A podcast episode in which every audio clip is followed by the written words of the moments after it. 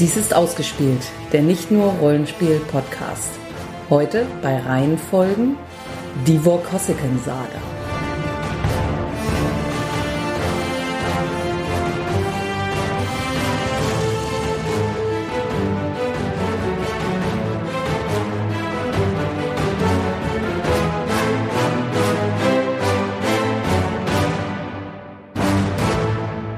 Titel der Reihe, Vorkossigen-Saga. Autor, Louis McMaster Bujold. Anzahl Romane, 19 bis 20 und ja, potenziell wird die Serie nie zu Ende gehen. Erscheinungsjahr, erster Roman. 1986. Gibt es noch was? Kurzgeschichten und mindestens ein GURPS Rollenspielwerk.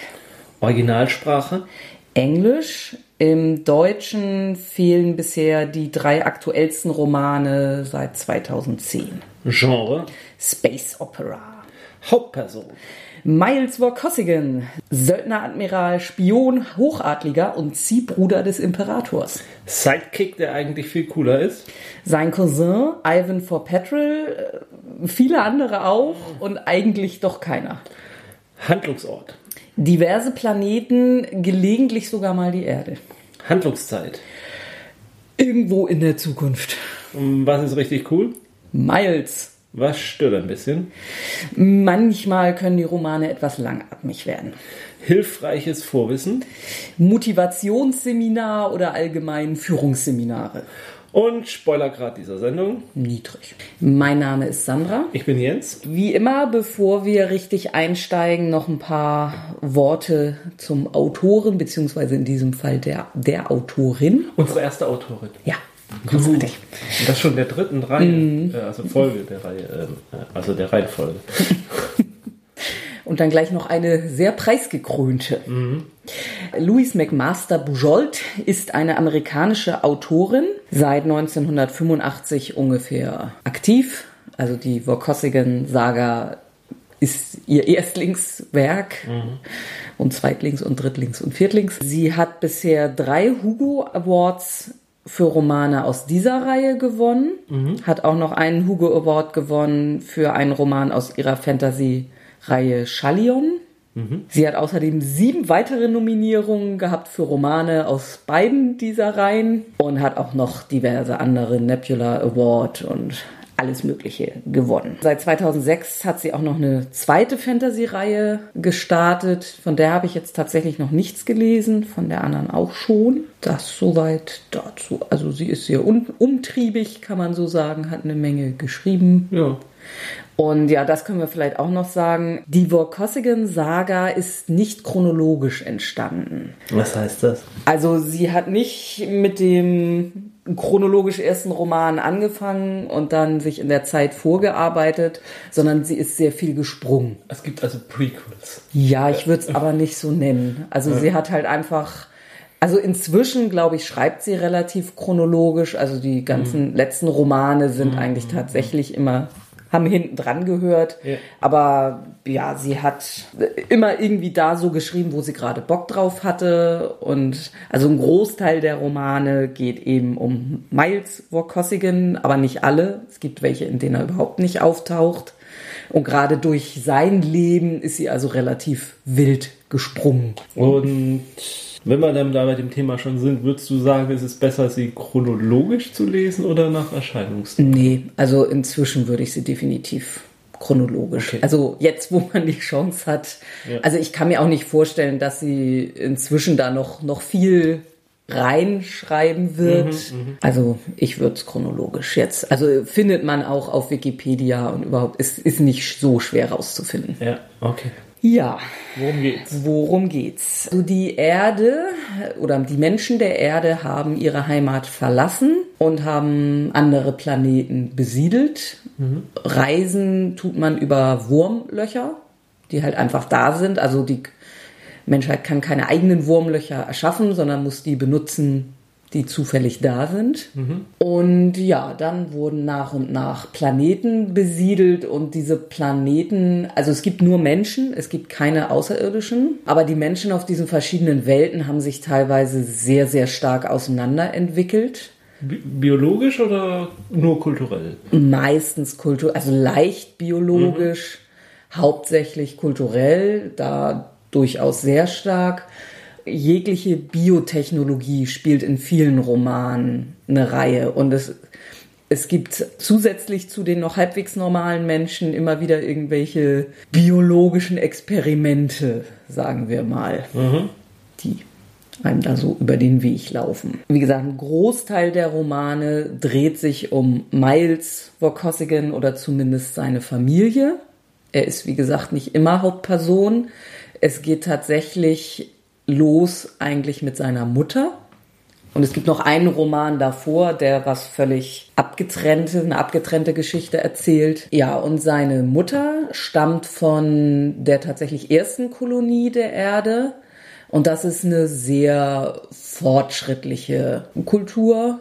Ja. Sehr, sehr gleichberechtigt. Also liberale, ähm, grün versiffte Gutmenschen, würde ein AfD-Anhänger sagen. Ja, also friedlich, wissenschaftlich, äh, absolute Gleichberechtigung. Jeder Toleranz. hat äh, im Großen und Ganzen das Recht zu tun und zu lassen, was er will. Und ich weiß nicht, wie viele Geschlechter es gibt. Und jeder ja, offiziell nur zwei. Man hat mit äh, Hermaphroditen experimentiert, hat es dann aber irgendwann wieder gelassen.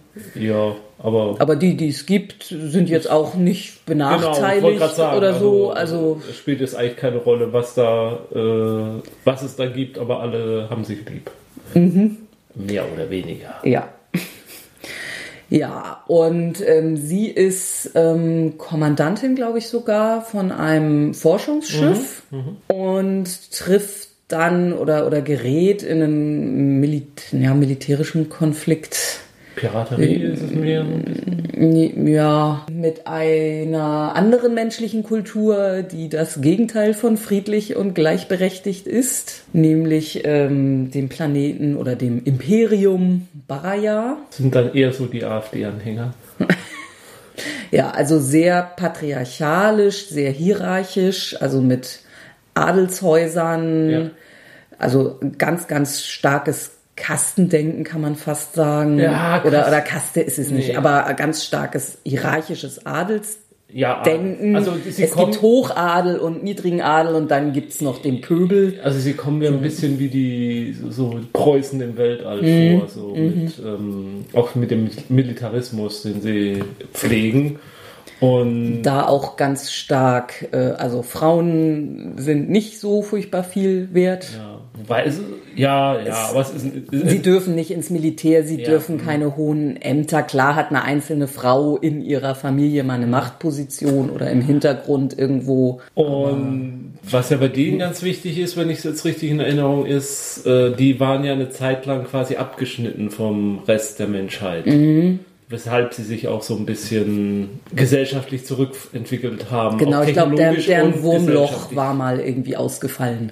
Also die haben die Verbindung, die haben auch das Wissen, dass sie von einem anderen Planeten stammten, eigentlich, glaube ich, hatten sie nicht sogar teilweise verloren. Ist auch nicht ja. so wichtig, mhm. aber jedenfalls haben sie den Kontakt zum Rest des Menschenversums verloren, bis dann eine dritte Rasse äh, oder Planeten dann zu ihnen kam und sie erobert hat. Mhm. Das waren die.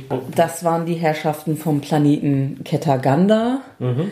Die so, die, die am wenigsten menschlich gebliebenen sein dürfen, die sich also ganz, ganz stark biotechnologisch verändern und inzwischen schon, schon gar nicht mehr auf normalem Wege irgendwie Kinder zeugen also die, auf Beta-Kolonie ist man zumindest auch so weit, dass alle Kinder von Maschinen ausgetragen werden, mhm. sozusagen.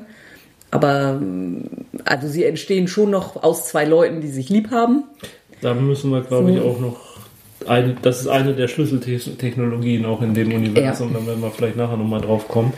Und, und auf Kitaganda ist das wirklich so, dass bestimmt wird, du und du, ihr passt genetisch gut zusammen und das, das wird, da wird ein Vertrag geschlossen sozusagen. ja, da gibt es ja so eine, so eine Kaste von Frauen, die das mhm. sozusagen überwacht. Wobei aber ich glaube auch nicht bei allem, ist das nicht eher nur beim Hochadel ja, bei denen so? Da ist auch ein sehr mm. ähm, feudales System. Also alles, was wir hier jetzt so erzählen, kommt aus unterschiedlichsten Romanen mm. auch schon, aber und äh, jedenfalls ähm, äh, diese Invasion bekommt den Kitaganda dann doch nicht so gut, weil die Vokosi, äh, also Baraya, Barriera, äh, einen äh, Guerillakrieg dann entwickeln. Es gelingt ihnen dann auch ziemlich schnell, deren Technologie zu erbeuten im Kram und irgendwann schmeißen sie sie von ihrem Planeten runter und nicht nur das, sie schmeißen sie dann auch noch von einem anderen Planeten runter, den sie äh, vorher schon erobert hatten und der so eine Art Zwischenstation ist für die Bayara, um äh, zum Nexus zu kommen. Also mhm. der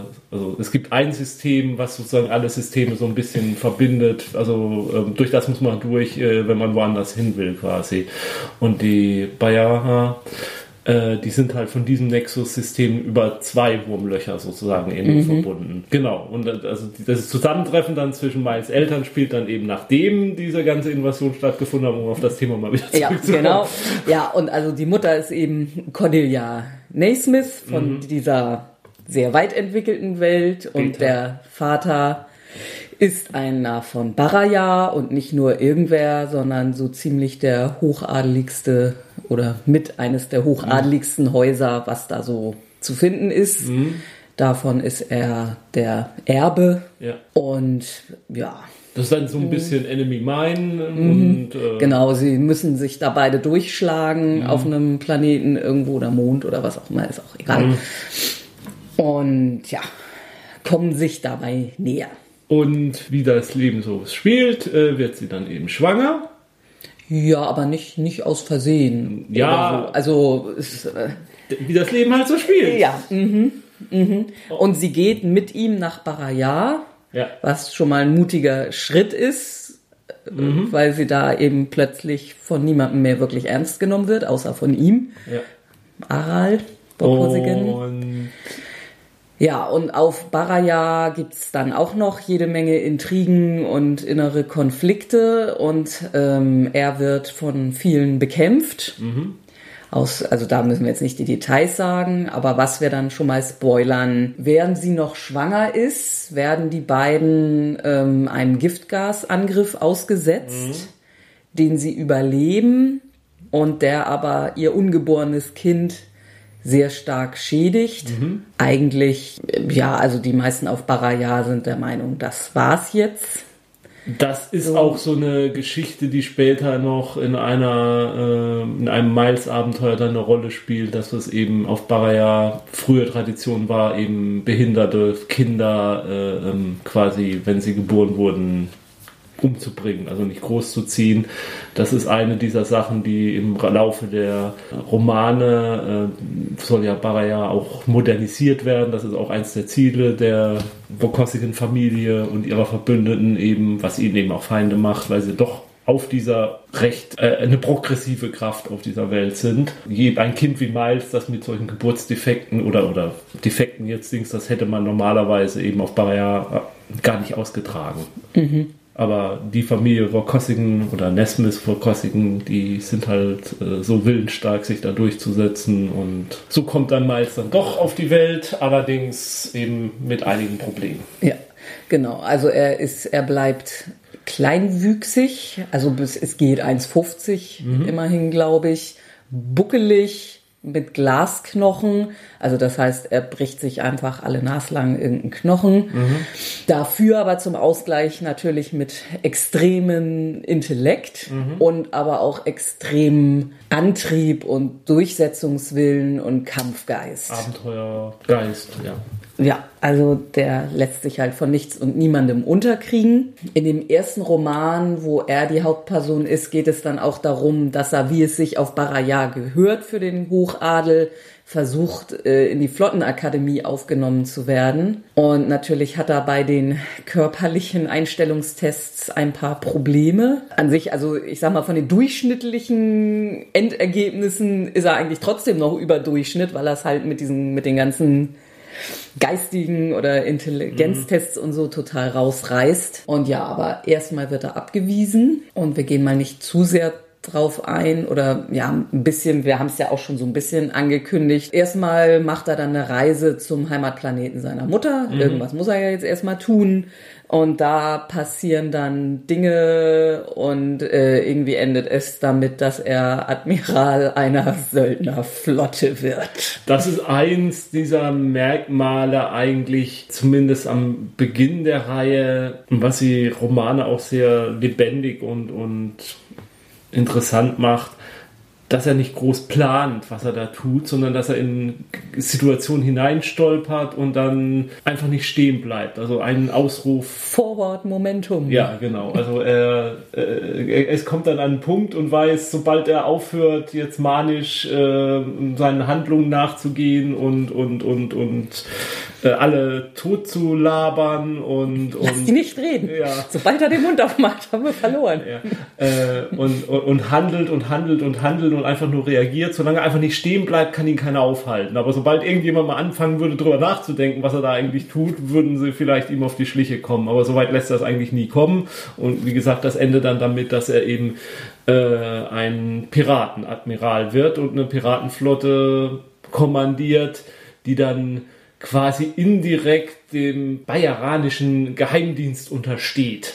Und also das, die dann genutzt wird, um politische Manöver zu machen, um Intrigen zu machen, dann geht das schon. Eben Sachen, die Barra ja offiziell nicht machen kann. Ja macht er dann eben. Und das hat dann schon, das sind dann teilweise richtige Spionageabenteuer, das sind aber auch so Horatio Homeblower, Piratenabenteuer, das, äh, ne, der ist kein Pirat, aber mhm, so, mhm. so in der Art eben. Also das, das kann in alle möglichen Richtungen. Das können aber auch wirklich Kommandoeinsätze sein, bei denen er sich natürlich dann nicht nehmen lässt, trotz Glasknochen mitzugehen, zum Schrecken all seiner Leibwächter.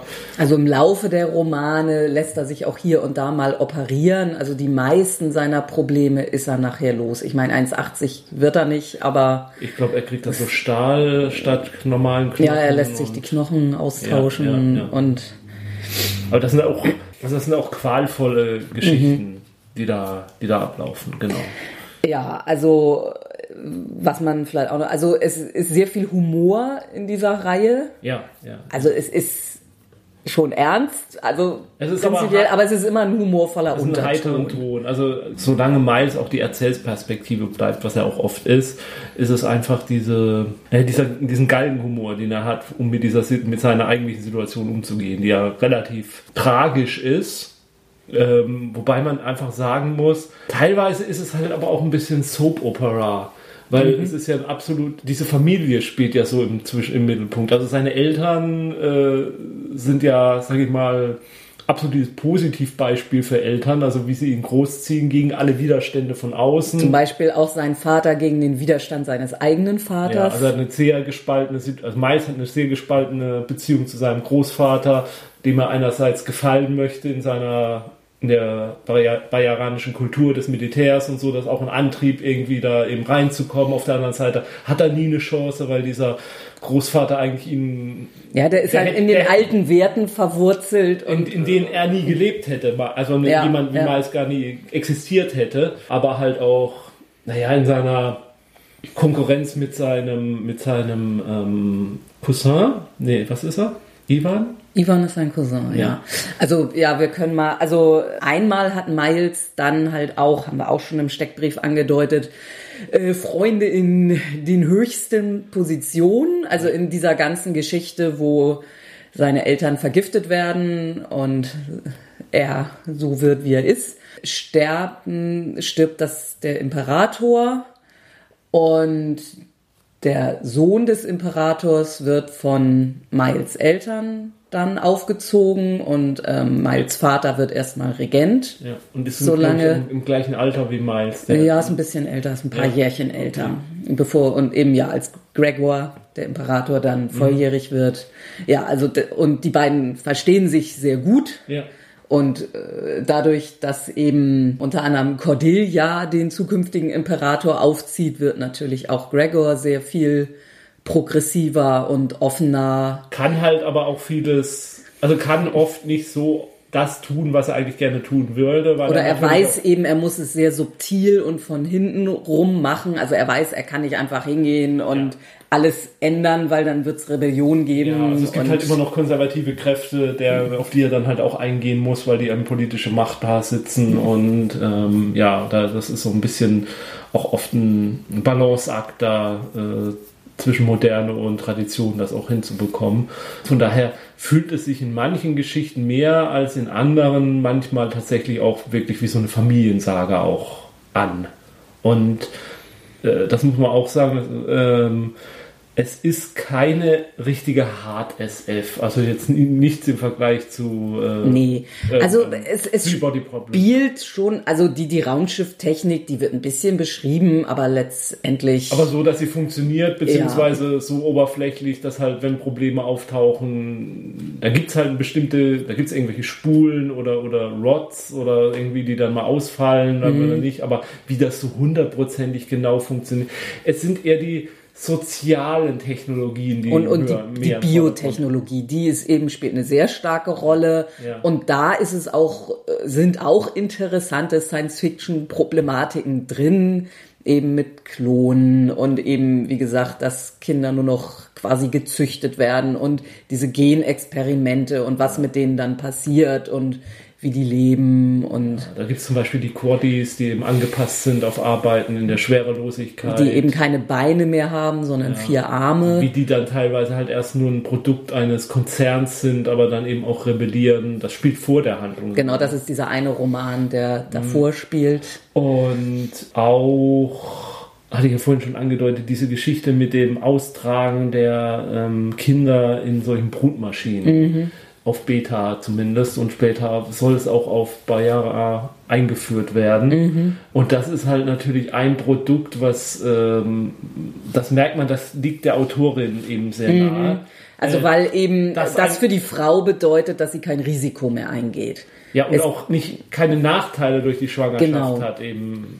Also ich würde jetzt gar nicht mal unbedingt das Risiko in den Vordergrund stellen. Ich glaube, das wäre auch so bei der Technologie. Ja, auf Baraya teilweise ja, auch noch. Aber, aber, eben keine Frau muss sich irgendwie mehr Fürchten von der Schwangerschaft wird Dass keine Karriere darunter leiden könnte oder genau die die werdenden Eltern haben dann sozusagen ihren Brutkasten mit dem Embryo zu Hause stehen, ja. können sich gemütlich abends angucken und irgendwann ist es dann halt und fertig. Das heißt dann ja auch nicht Geburt, sondern quasi Entkorkung oder so irgendwas ja. so einen Begriff benutzt sie da. Mm. Ja. Und dann der, wenn dann die Brutmaschine entkorkt wird. Und das, das könnte man jetzt äh, total äh, kalt und, und emotionslos empfinden und das könnte man als total ähm, also es gibt da sicherlich auch Science-Fiction-Romane, die sowas dann als, als, als ähm, Niedergang der Menschheit oder sowas darstellen. Aber ihr ist das absolut positiv. Das, mhm. sind, alles posi mhm. das sind alles positive Entwicklungen. Und das mal gesagt, ich, ich teile auch diese diese Auffassung. Also ich, ich, ich, ich glaube nicht, dass die Menschheit oder dass, der, dass Menschen dadurch irgendwie irgendwas davon verlieren würden, was es heißt, Mensch zu sein, wenn man wenn die Entwicklung eben diese Richtung ginge. Und Buschold, äh, äh, also das merkt man, das ist auch ein ganz absolut wichtiges Thema für sie. Mhm, also mhm. diese mit Miles quasi ein Mann, aber ein Mann als Außenseiter oder der es eigentlich in so einer Gesellschaft nie schaffen könnte, aber es eigentlich bis also alles schafft, was er angeht mhm, und eben mhm. aber auch Frauen, die eben sich gegen jegliche Widerstände durchsetzen und das tun können, was sie wollen, wobei für das nicht mehr groß thematisiert wird auf Beta, da ist der Zustand einfach schon. Mhm, mhm. Ja. Und letztendlich, also auch auf Ketaganda ist Gleichberechtigung da. Ich meine, bei denen ist einiges sonst. Ich glaube, das ist doch sogar noch eher, dass das eher schon matriarchalisch ist auf äh, Ketaganda, oder? Ja. Mhm. Also das sind halt interessante Geschichten. Da gibt es dann diese Genverwaltungsbeamtinnen, nenne ich sie mal, die man, die quasi so schön sind, dass man sie gar nicht mehr angucken kann. Also die laufen die ganze Zeit verhüllt herum in solchen mm, Kugeln, genau. weil wenn mm. ein mhm. normaler Mensch die sehen würde, stünde er da die ganze Zeit sabbernd oder ja. Mm -hmm, Miles kriegt es natürlich trotzdem hin. ja, und ansonsten, ähm, ja, also Ivan können wir dann jetzt nochmal, ich glaube gar nicht, dass sie ersten Grades Cousins sind, ne? weil dann wüsste ich jetzt gar nicht. Ja, ich glaube, es muss ein kleines das, bisschen entfernter. Ja, aber, und der ist eben auch, die wachsen äh, zwar nicht wie Geschwister auf, aber also die Familien sind sehr eng. Ja. miteinander. Und ja, Ivan ist äh, eigentlich das genaue Gegenteil von Miles.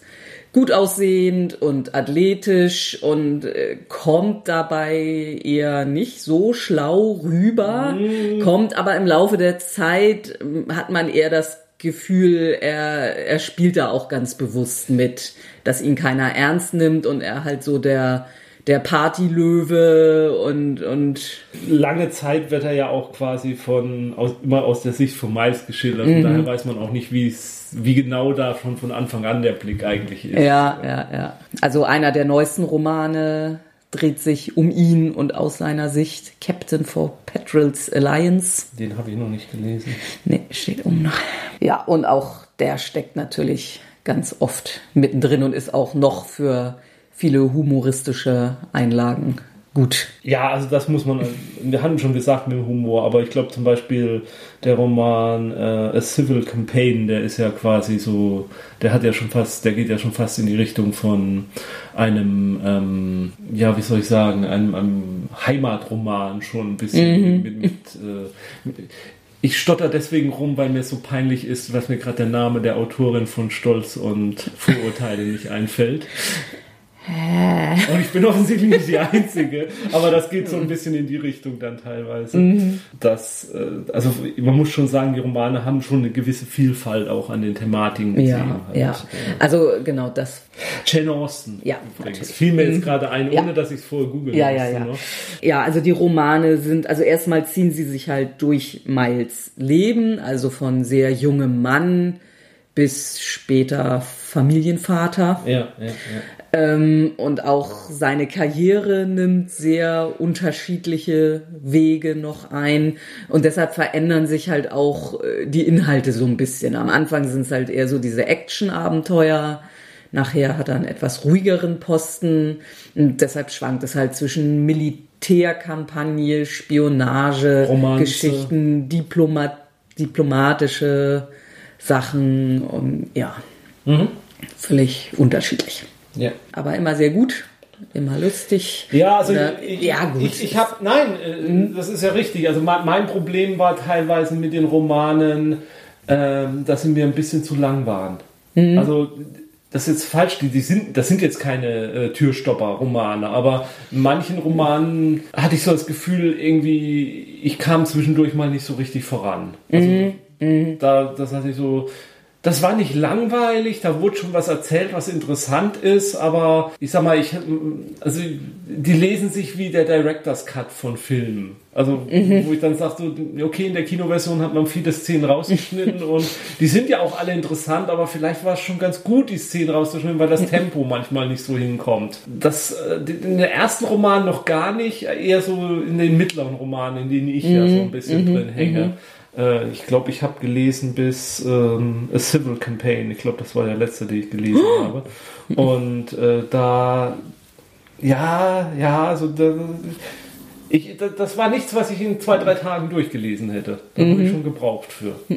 Ich habe es auch genossen. Ich würde den gar nicht als schlecht bezeichnen, den Roman, oder schlechter als die anderen. Aber man muss sich schon, die, also ich muss mir schon die Zeit nehmen, um mhm. durchzukommen. Ja, und ansonsten leben der, lebt der Großteil der Romane einfach auch von dem total genialen Miles. Man muss es ja ehrlich gesagt auch sagen, wenn man jetzt mal noch ein bisschen populäreren oder bekannteren Vergleich ziehen muss, muss man es jetzt aussprechen. Es, es, sind so gewisse Parallelen zu Tyrion Lannister. Ja, ja. Und so. also, äh, ich glaube auch, äh, wenn man es verfilmt hätte, mal irgendwann, der Zeitpunkt ist jetzt wahrscheinlich vorbei, mhm. aber äh, das wäre durchaus der, äh, könnte man durchaus den gleichen Schauspieler nehmen können. Ja, obwohl, also das, äh, da kann ich ja jetzt schon mal vorgreifen, wo wir das Thema gerade haben, zum Thema Verfilmbarkeit. Prinzipiell ist es natürlich verfilmbar. Ich meine, wenn man sich die, die Expanse anguckt, ja, ja. Äh, klar, mit genau der gleichen Optik könntest du das machen, den gleichen Mittel. Aber Miles selber stelle ich mir tatsächlich extrem schwer vor. Ja, weil er halt also, dann doch nicht so diese. Er ist nicht einfach nur kleinwüchsig. Ja, genau. Er, er ist buckelig und. und äh, ja, aber er, ich, ich, er ist ja auch von der Statur jetzt nicht der typische äh, kleinwüchsige, genau. Ähm, mhm. die ja dann auch das ist jetzt nicht disrespektierlich, will ich sagen, aber die haben ja oft so was Pummeliges auch so ein bisschen an sich. Und, Also obwohl er hat auch einen übergroßen Kopf. ja, das wird erwähnt, ja, okay, doch. Okay. Das kann ich mich gar nicht mehr dran erinnern.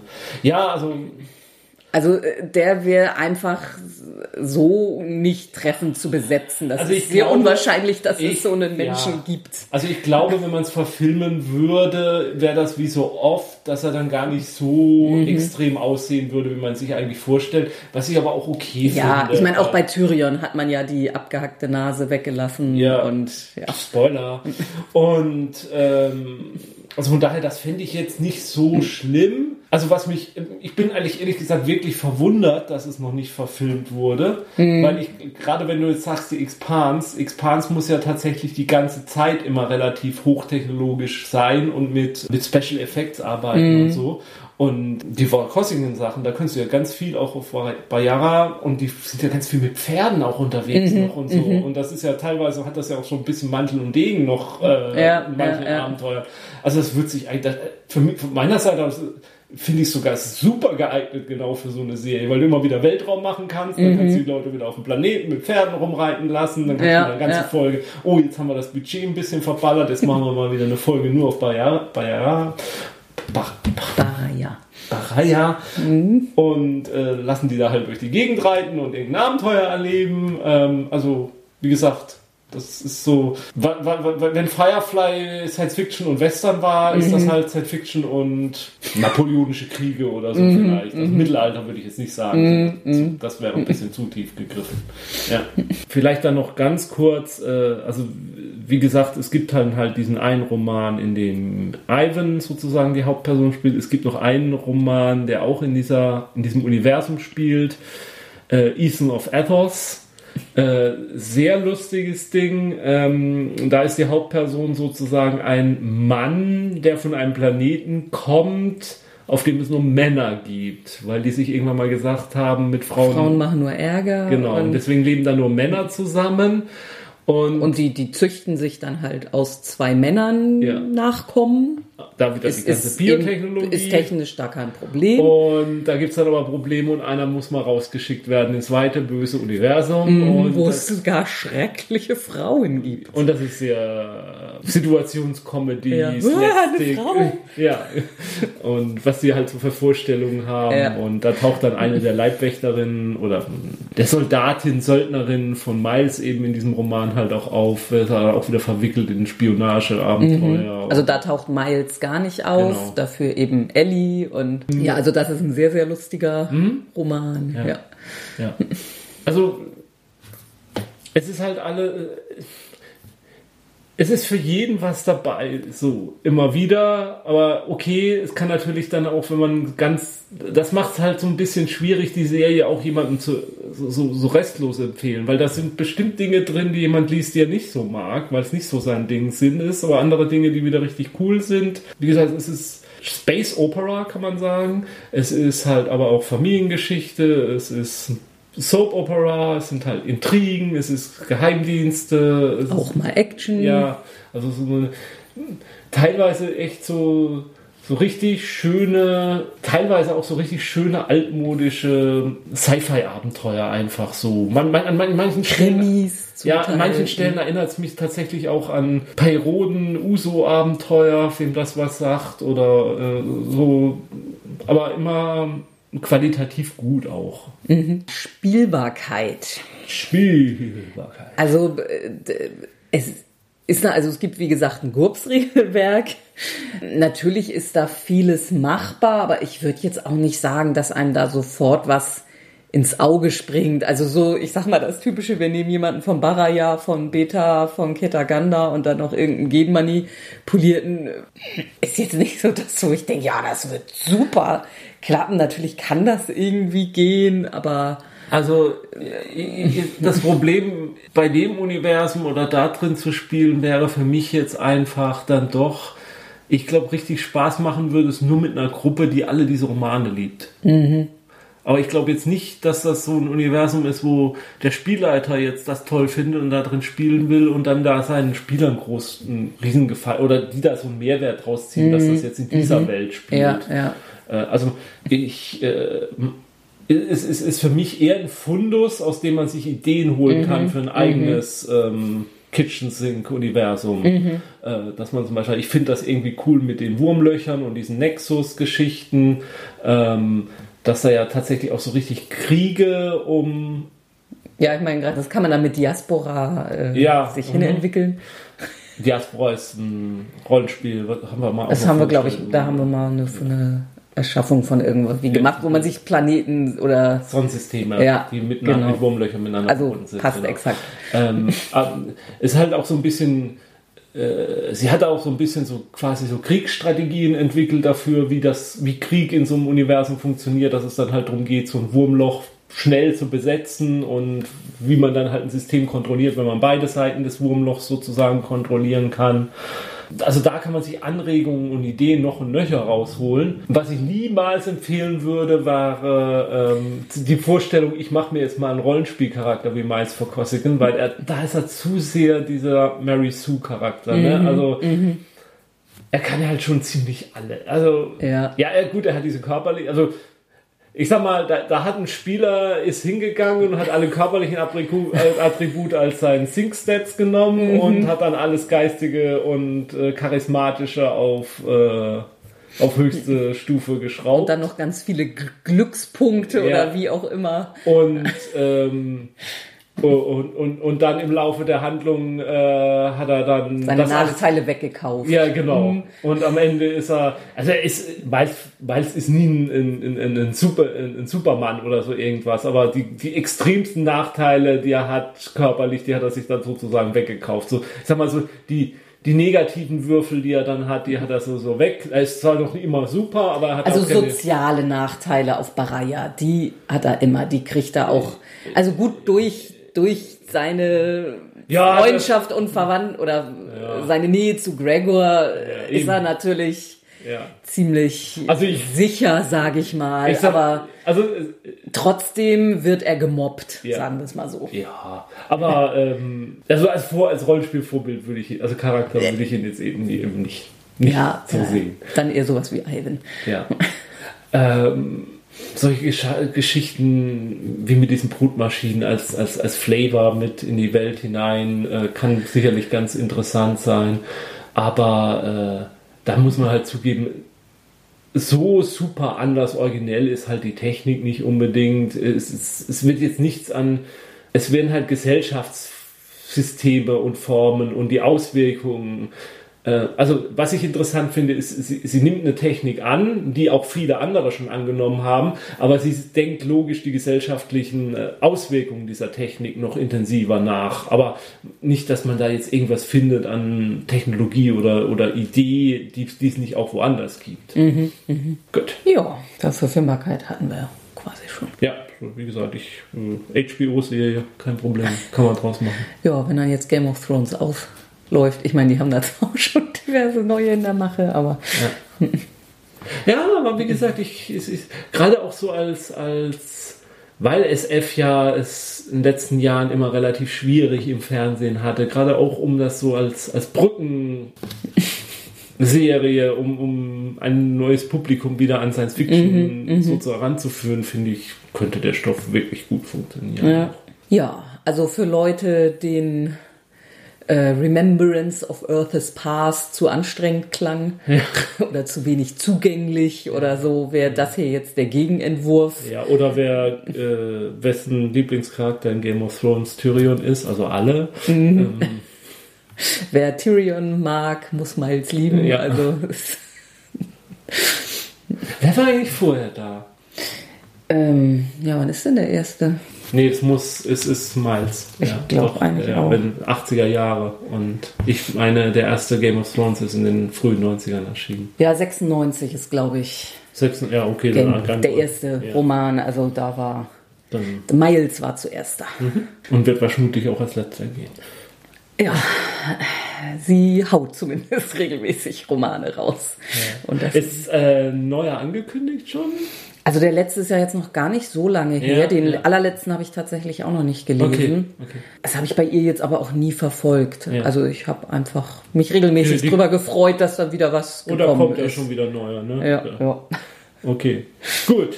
ja, dann war es das Mhm. mit Miles und Konsorten, beziehungsweise war es noch lange nicht, hoffen wir. Und Und wenn die Reihe für euch neu ist, habt ihr ja noch jede, jede Menge, auf das ihr euch freuen könnt. Ja. Und Ja, und wie ich finde, also die chronologische anzufangen ist sicherlich äh, nicht verkehrt. Also zumal man, glaube ich, inzwischen die Einzelromane auch nicht mehr so furchtbar gut kriegen wird, aber es gibt Omnibus-Editionen, die dann mehrere Romane beinhalten. Und da ist es dann natürlich sowieso schon so ein bisschen hinsortiert. Ja. Es gibt ja eben ähm, das chronologisch das erste ist, äh, Spiel ist ja Falling Free. Das mit den Quaddies, da würde ich jetzt vielleicht Oder nicht unbedingt die, mit genau. anfangen. Also, der das- deutsche Titel ist die Quaddies von K, K Habit, Habitat. Von K Habitat. Mhm, Also da würde ich vielleicht ruhig Genau. ein bisschen mit warten und dann erstmal mit Cordelia Ja. und Young Miles. Das, der erste Omnibus hat, glaube ich, die zwei Romane Ja, mit ja. Cordelia und Warrior's Apprentice ist, glaube ich, Miles erster Roman. Das wäre so der Also exakt genau, das Mhm. hätte ich jetzt auch empfohlen. Also hätte ich auch gesagt, den, ähm, den Quaddies-Roman äh, oder Novelle ist das, glaube ich, sogar. Ja, der ist nicht so lang. Den kann man, also der ist auch in irgendeinem Omnibus drin. Wenn man dann also bei dem Omnibus ist, dann eben. liest Der- man's. Ich würde ihn nicht auslassen, also bitte nicht Nö. falsch verstehen, der, der ist sehr gut. Aber ähm, ja, um einen Einstieg in die Welt zu haben, muss es nicht sein. Mhm. Denn bis zum nächsten Mal, dann wäre jetzt immer mal tatsächlich wieder Fantasy oder. Ja, mal wieder ist gut. wir das noch erste gar keine Mal. Fantasy nee, nee. Reihe, ne? Das gab jetzt produktionstechnische Gründe, dass Ja. wir Ja. Du weigerst dich ja Game of Thrones Folge zu machen, von daher müssen wir mal gucken, was. Ja, muss vielleicht mal sonst jemand in den Kommentaren schreiben. Ich kenne das gar nicht. Erzählt mir mal drüber. Also so, überzeugend kann kein Mensch liegen. Wir können natürlich hier ähm, ihre Fantasy-Reihe als nächstes machen. Die ist auch nicht so lang. Wie ihre Fan. Achso, von Patrol. Mhm. Mhm. Okay, schauen wir mal. Äh, bis dahin, tschüss.